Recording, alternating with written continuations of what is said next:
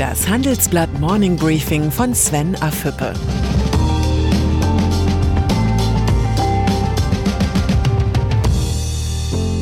Guten Morgen allerseits. Heute ist Dienstag, der 11. Februar. Und das sind heute unsere Themen. Die Sinnkrise der CDU. Commerzbank, Stress im Jubiläumsjahr. Sechs Millionen Bürger in der Soli-Falle.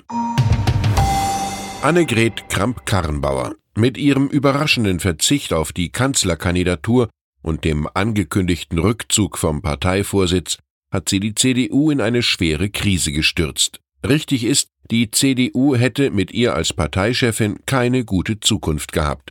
AKK sagt selbst, dass wir stärker sein müssen, als wir es gerade sind.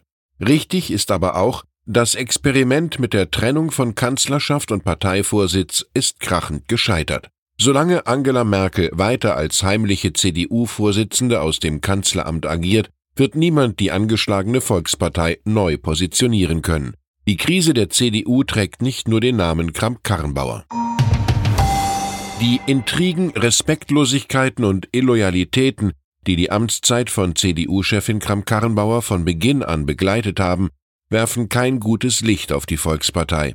Wer kann und will eine Partei führen, die von inneren Machtkämpfen bestimmt wird. Die einen kämpfen für eine weitere Sozialdemokratisierung und Öffnung der Linkspartei, die anderen halten eine Zusammenarbeit mit der AfD für legitim. Dieser politische Spagat ist schlicht unmöglich und schwächt die CDU im Kern. Umfragewerte von konstant unter 30 Prozent sind ein Alarmsignal der besonderen Art. Wolfgang Schäuble richtet entsprechend klare Worte an seine Partei.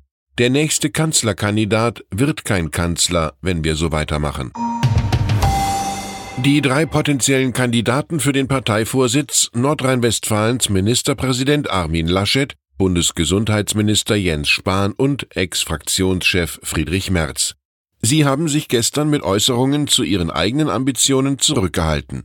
In der CDU beginnt jetzt die Zeit des Stellungskriegs. Jeder Schritt, jedes Wort des innerparteilichen Wettbewerbers wird analysiert. Der kleinste Fehler kann über Sieg oder Niederlage entscheiden.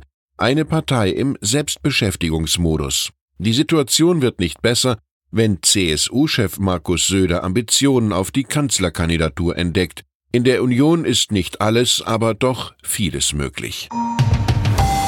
Schäuble könnte ein Parteichef des Übergangs sein. Der dienstälteste Bundestagsabgeordnete genießt innerhalb und außerhalb der CDU höchstes Ansehen. Die Vorstellung, AKK könne CDU-Vorsitzende bleiben, bis sich die Partei auf einen Kanzlerkandidaten verständigt hat, ist unrealistisch und gefährlich. Die Partei braucht so schnell wie möglich eine Antwort auf das Führungschaos. Das Machtvakuum nutzen sonst die anderen Parteien. Am 26. Februar 1870 gründeten Kaufleute und Privatbankiers die Kommerz- und Diskontobank in Hamburg. Die heutige Commerzbank blickt auf eine bewegte und bald 150-jährige Geschichte zurück. Doch zum Feiern ist kaum jemandem zumute. Die Commerzbank ist längst aus dem Börsenolymp DAX 30 in den MDAX abgestiegen. Die Marktkapitalisierung mit gerade einmal 7 Milliarden Euro ein wahres Trauerspiel. Seit der Finanzkrise und dem Einstieg des Staates als Ankeraktionär liegen Anspruch und Wirklichkeit erschreckend weit auseinander. Zu einem Überfluss hat die traditionsreiche Bank auch noch Stress mit der Europäischen Finanzaufsicht. Wie meine Kollegen Andreas Kröner und Robert Landgraf recherchiert haben, hat die Bankenaufsicht offenbar Zweifel am Geschäftsmodell der Commerzbank. So soll ein Bankenkontrolleur auf einer Aufsichtsratssitzung der Commerzbank Anfang Dezember die geringe Profitabilität moniert und stärkere Kostensenkungen angemahnt haben. Im Jubiläumsjahr bekommt jeder Mitarbeiter einen Tag Sonderurlaub, der Commerzbank-Vorstand sollte den Tag nutzen, um eine nachhaltige Strategie zu entwickeln. Anderenfalls könnte die Geschichte der Bank länger sein als die Zukunft. Solidaritätszuschlag. Trotz des beschlossenen Soli-Abbaus müssen knapp sechs Millionen Bürger die Sondersteuer nach 2021 weiterzahlen. Das geht aus einer noch unveröffentlichten Studie des Instituts der deutschen Wirtschaft IW im Auftrag der Initiative Neue Soziale Marktwirtschaft hervor. 33,7 Millionen Deutsche müssen den Soli demnach wegen ihres hohen Einkommens weiter begleichen.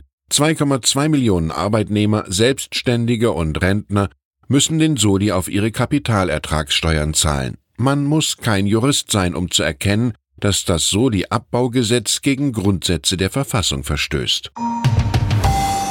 Und dann ist da noch Elon Musk.